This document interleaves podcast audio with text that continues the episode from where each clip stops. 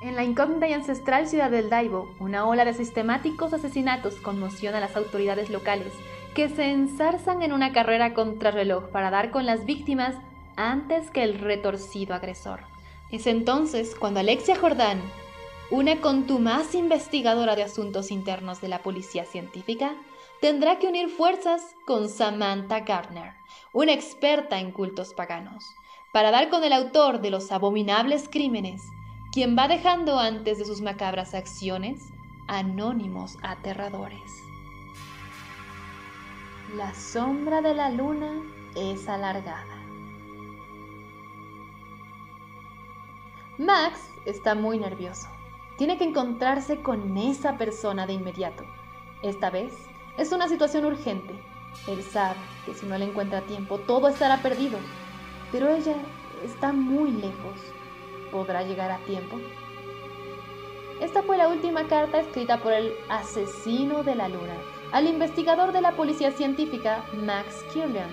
Aquella noche llovía la desesperanza de forma torrencial e insensata por todas las esquinas de la ciudad de Taibo, un suburbio lejos de la capital que en la última semana había registrado tres muertes de mujeres escritoras antecedidas de anónimos como la anterior. El asesino de la luna fue matando una a una a las integrantes de un círculo de lectura, escritoras noveles que compartían afición con Max Kirlian y que recibían los macabros escritos de una forma u otra antes de morir. Anabel Cris murió degollada camino a la biblioteca municipal, de donde huyó al encontrar dentro del libro que había retirado la amenaza de que esa noche sería la última que vería la oscuridad del mundo real. Estefanía Bonomo murió apuñalada en el rellano de su piso, cuando todavía guardada entre sus dedos sangrientos la carta donde decía que la luna de anoche sería su última visión nocturna. Finalmente, Raquel Luján apareció estrangulada en su coche, mientras los investigadores descubrían el anónimo todavía húmedo por su propia sangre y que el asesino había introducido bajo su axila. Haciendo una rápida capitulación de todos los hechos, sabemos que Kirlian y las demás llevaban el club de lectura en activo al menos un año. Una de ellas tenía por costumbre exhortar a las demás no solo a leer, sino a producir sus propias historias, las que posteriormente pasaban a leer en directo en redes sociales. También sabemos que el asesino de la luna estaba matando en el orden preciso en que las historias se fueron haciendo públicas en el podcast de Laura, la creadora y difusora de los materiales. Fuera de Kirlian se ha identificado hasta 12 miembros del círculo de lectura, aunque él y el resto asegura que existían otras personas poco habituales, pero que en concreto eran 12.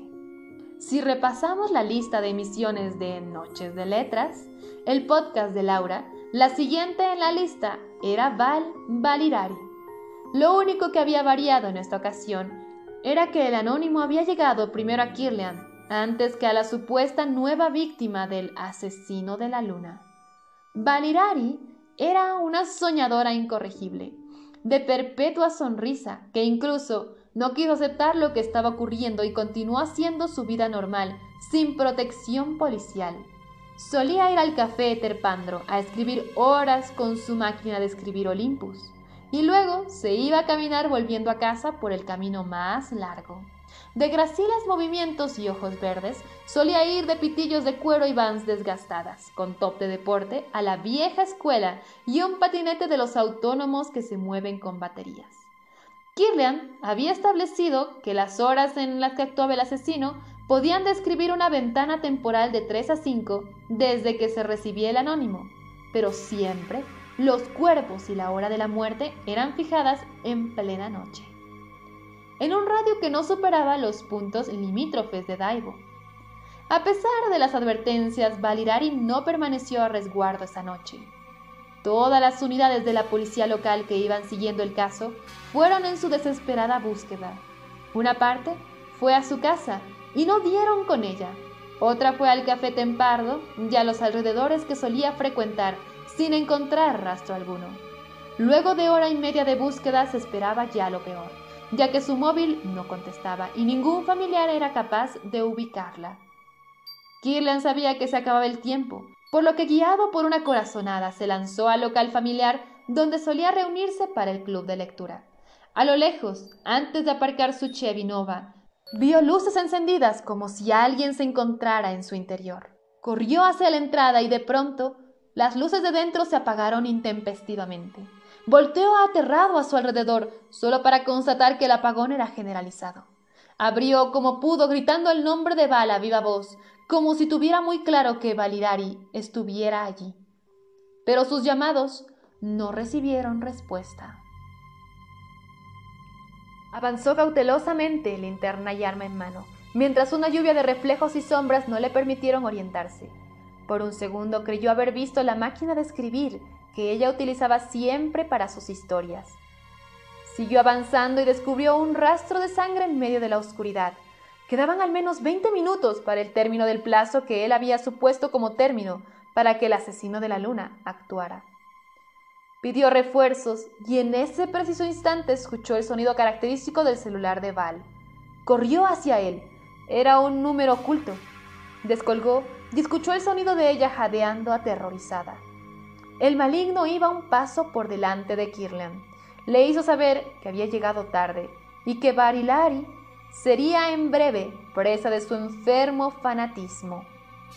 Al mismo tiempo, Alexia Jordán, agente de asuntos internos, había recopilado pruebas suficientes que permitían establecer más de un nexo con los miembros del club de lectura.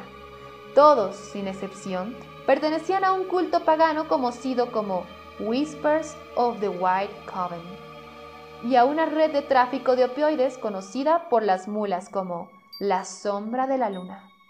Todos estos hallazgos fortalecían la línea de investigación que asumía que Kirlian era el auténtico asesino de la luna. Sin embargo, en los últimos crímenes siempre había sostenido coartadas firmes que se habían comprobado por buenas.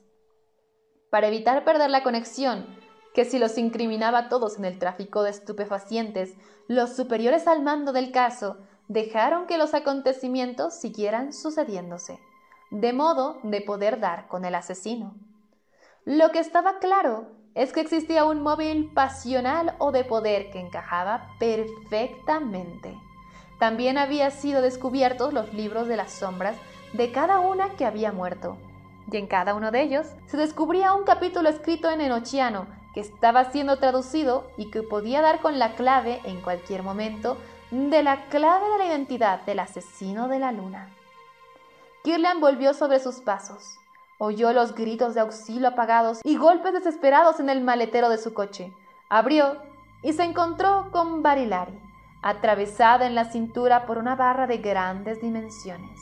Era una herida mortal y apenas con fuerza, por la gran hemorragia y el esfuerzo de pedir auxilio, se desvaneció a pesar de que Kirlian le intentó sacar quién le había agredido. Llegaron los refuerzos haciendo gran estruendo y alboroto de sirenas y derrapes. Jordán y el resto se encontraron a Max Kirlian con Val Barilari muerta en brazos y con el maletero de su Chevy Nova anegado con la sangre de la hora oxisa. Los traductores lograron develar el significado del enochiano en los tres libros de las sombras, donde el texto, salvo pequeñas adiciones, incluía lo siguiente. Ayúdame a levantar el antiguo altar, ante el cual antaño todos rendían culto el gran altar de todas las cosas, pues en los tiempos antiguos la mujer era el altar, y así se erguía y colocaba el altar, y el punto sagrado era el punto en el centro del círculo, pues nos han enseñado desde la antigüedad que el punto en el centro es el origen de todas las cosas. Por tanto, debemos adorarlo. Beso. Por tanto, a quien adoramos también invocamos por el poder de la lanza levantada. Se toca su propio falo y continúa. Oh círculo de estrellas, beso, del que nuestro Padre no es sino el hermano menor. Beso, maravilla más allá de la imaginación, alma de infinito espacio, ante quien el tiempo se aturde y oscurece el entendimiento. No te alcanzaremos a menos que tu imagen sea amor. Beso. Por tanto, por la semilla y la raíz, por el tallo y el brote, por la hoja y la flor y el fruto, te invocamos. Oh, reina de espacio, oh, rocío de luz. Continuación de los cielos, beso. Deja que sea siempre así, que los hombres no hablen de ti como una, sino como ninguna. Y deja que ellos no hablen en absoluto de ti, ya que no tienes fin, pues eres el punto dentro del círculo, beso, que adoramos, beso. La fuente de la vida, sin la que no existiríamos, beso. Y así son erigidos los santos pilares gemelos. Besa su pecho izquierdo y después el derecho. En belleza y en fuerza fueron erigidos para maravilla y gloria de todos los hombres. Con posterioridad a los hechos se verificó que Val era la hermanastra de la pareja muerta, hace cuatro años de Kirlian, en extrañas circunstancias. Aquel también había tenido relaciones consecutivas con las tres mujeres de la lista fallecidas, en diversos momentos. Cuando Max Kirlian fue detenido por la policía para explicar estos y otros hechos, un nuevo anónimo llegó a la habitación de Alicia Alas, alias Tempest Adorno. Por otro lado, Alexia Jordán, avisada por el forense, fue notificada de hallazgo de restos de semen en el cadáver de Barilari, que encajaba con el ADN de Kirlian. Adorno fue avisada de la tentativa de asesinato y las autoridades fueron en su busca una vez se entraron en contacto telefónico con ella. Adorno no fue localizada en el punto de encuentro establecido, una clínica privada de reproducción asistida, ni en ningún sitio a la redonda de donde se había triangulado su posición al rastrear su llamada en un primer contacto. Cuestionadas las autoridades del establecimiento sanitario sobre su paradero y estado, los investigadores fueron prevenidos de que Adorno estaba en estado de gravidez. Al cabo del día las malas noticias se multiplicaron. Adorno había sido encontrada empalada en el parque que daba a la catedral de Daibo. El libro de las sombras de Barilari había aparecido con estremecedoras revelaciones y Max Kirlian había logrado escapar sin dejar rastro. Luego de los abominables acontecimientos que salieron a la luz la última semana, la ciudad entera de Daibo vio una parálisis psicológica que cortaba el aire. La casi certeza que albergaban las autoridades de que uno de sus mejores hombres de ley, Max Kirlian, era el más probable asesino de la luna, traía en vilo y había inundado de desesperanza a toda la población. En medio de la conmoción, Jordán había recibido la recomendación de Asuntos Internos de integrar en el equipo de búsqueda y captura de Kirlian a Samantha Gardner, una experta en cultos paganos y profesora universitaria de antropología social y de las religiones que fue pieza clave en la traducción y corrección de los textos en enochiano aparecidos en los libros de las sombras, que ocultaban los cadáveres de las primeras víctimas. Jordan y Gardner se reunieron el día después que se hizo pública la fuga de Kirlian. Cuando la primera vio de lejos a Gardner, se sorprendió al comprobar que era una mujer muy joven, que a modo de acromante llevaba un báculo tallado y vestía una túnica aderezada con multitud de símbolos cabalísticos y paganos. Su sorpresa fue mayor al verificar, por simple inspección, que Samantha Gardner era completamente invidente. Aquella mujer joven y serena proyectaba una inquietud que amilanaba y a la vez infundía un gran respeto. A su encuentro, Jordán no pudo evitar perderse en las gemas y ornamentos del cinturón que portaba la acromante. Aquella pinta estrambótica y pagana se completaba con unos pies niveos y descalzos y una cabellera blanca y suelta que le llegaba hasta la cintura. Garner le sonrió cuando tuvo a Jordán enfrente, lo que creó la ilusión de que la miraba a los ojos sin verla. Alexia Jordán, afroamericana de casi dos metros de estatura, campeona de gimnasia y tiro y primer premio de la promoción de cadetes, tenía fama de ser metódica y reservada. Aquella escena era como del dispar encuentro entre Dido, reina de las Amazonas, y Freya, la diosa nórdica de todas las artes paganas. Una vez tomaron asiento con voz escéptica, Jordan se dirigió a Gardner diciendo, Agradezco su colaboración en la resolución de este caso, pero dadas las circunstancias de extrema peligrosidad que están en juego, desaconsejo su participación en las investigaciones. Jordán no había terminado de exponer sus razones cuando con voz pausada y profunda la acromante la señalizó. Kirlian no es el asesino de la luna. La persona que está cometiendo estas acciones quiere incriminarle. ¿Y cómo es posible que afirme tal cosa con tanta vehemencia? El libro de las sombras de Tempestadorno que acabamos de analizar nos revela unas coordenadas precisas que coinciden con el emplazamiento de la mansión abandonada de los Bookland. Garner continuó con voz cada vez más ceremoniosa. Hace cien años, este lugar era el centro de una disputa entre grupos paganos, dos logias, la de los neodruidas y la de los Wickanders. Las hostilidades entre estos grupos tuvieron su origen en la relación poliamorosa que sostenía Eden Ravenwolf, una Wickander que compartía a la vez un triángulo de amor bizarro formado por Gowan MacGregor Matters, hierofante de los neodruidas, y Georgian Winnicott, sumo sacerdote de los Wickanders. Eden había mantenido ambas relaciones a la vez, hasta que fue descubierta por el hermano menor de Growan, Eowyn, quien conspiró por cuestiones de jerarquía y poder con su propio coven. Puso a su hermano como el gran traidor de los secretos de la hermandad y llevó a los nuevos druidas a una guerra astral con los Wickanders.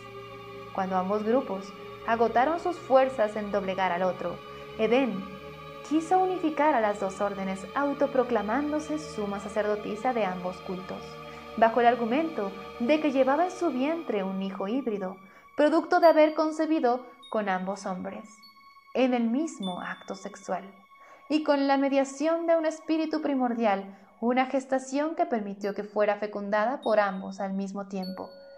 Este espíritu conocido como Aborin le había anunciado la profecía y la necesidad de unir a neodruidas y wicanders ante la inminente amenaza de un enemigo mágico y maligno que desolaría todo Daivo hasta destruirla por completo. Eden finalmente tuvo un hijo o hija andrógino y hemafrodita llamado Sayer, que permitió que ambos cultos se unificaran siguiendo la profecía de Aborin. Este nuevo culto fue conocido como Whispers of the White Coven.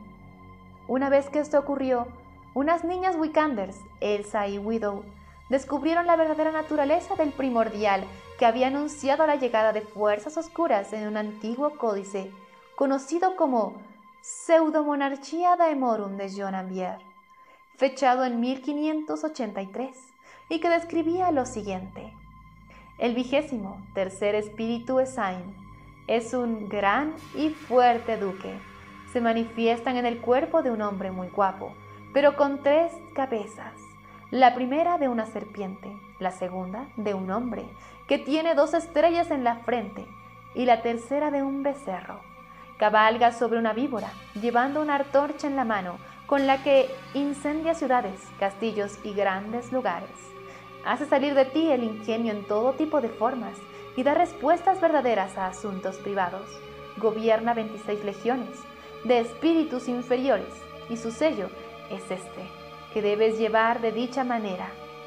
El duque demonio Ain, también conocido por los hombres como Ain, Ain Yaron es un ser misterioso y potencialmente peligroso.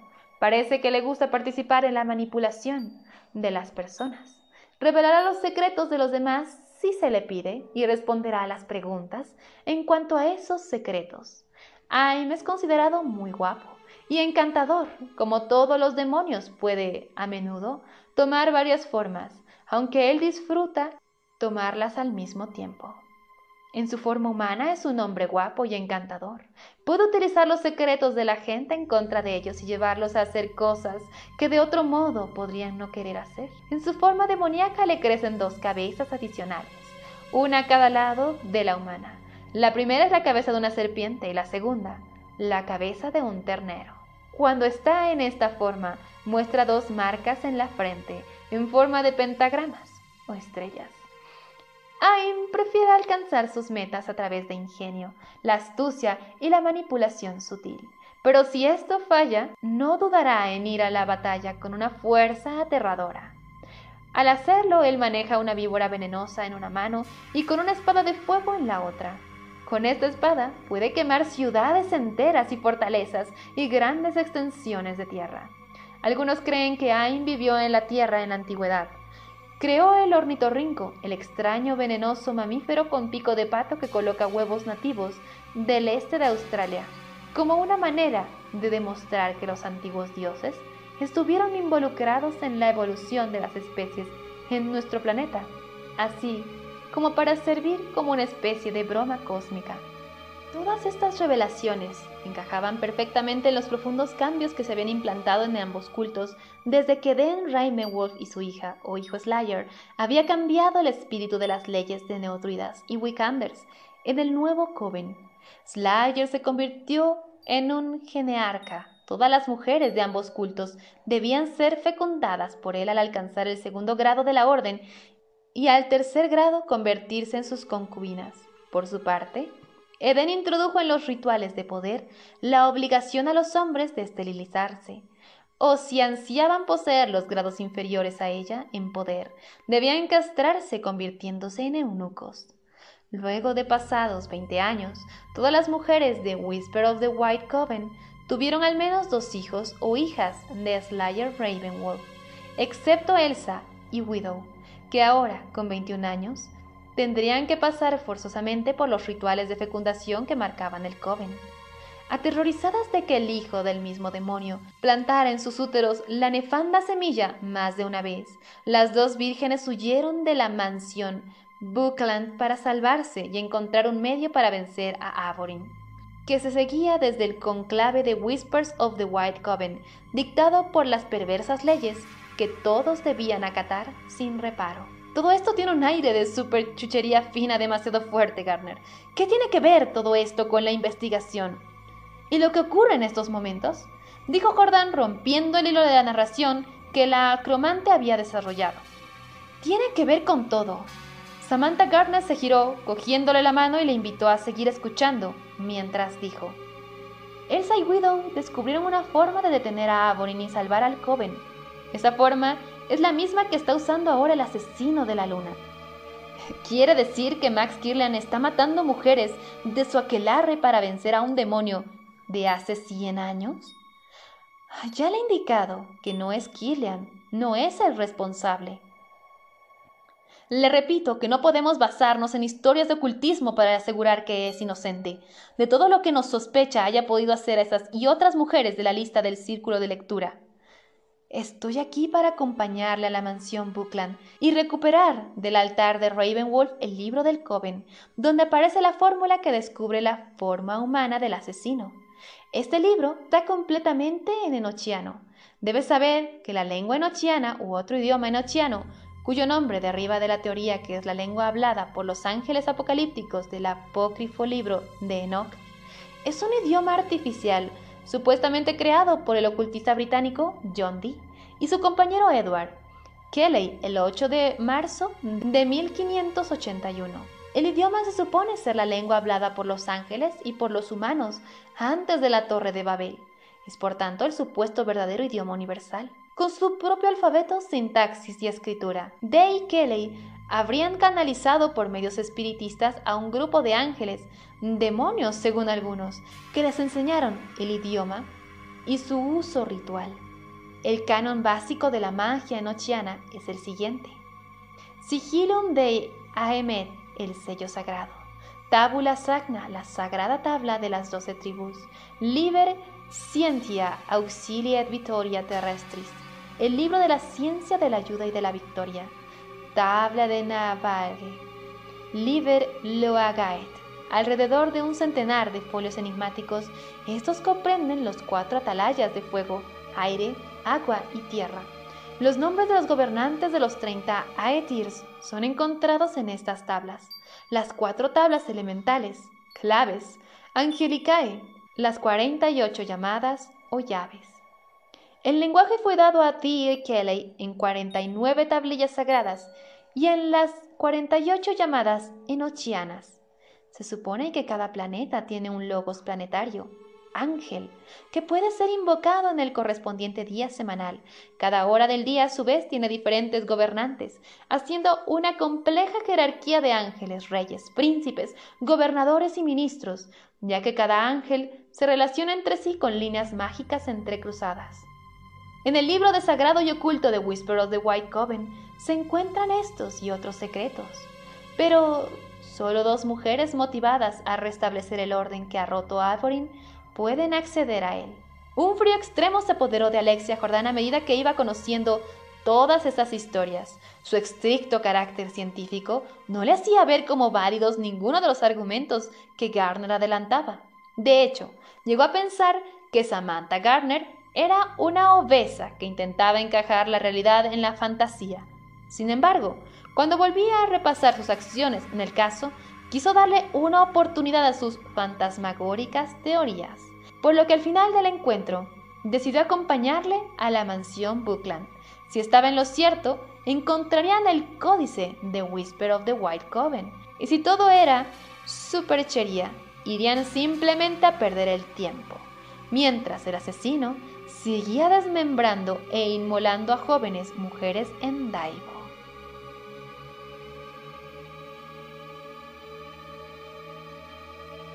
Historia escrita por Roger Van Rubatino.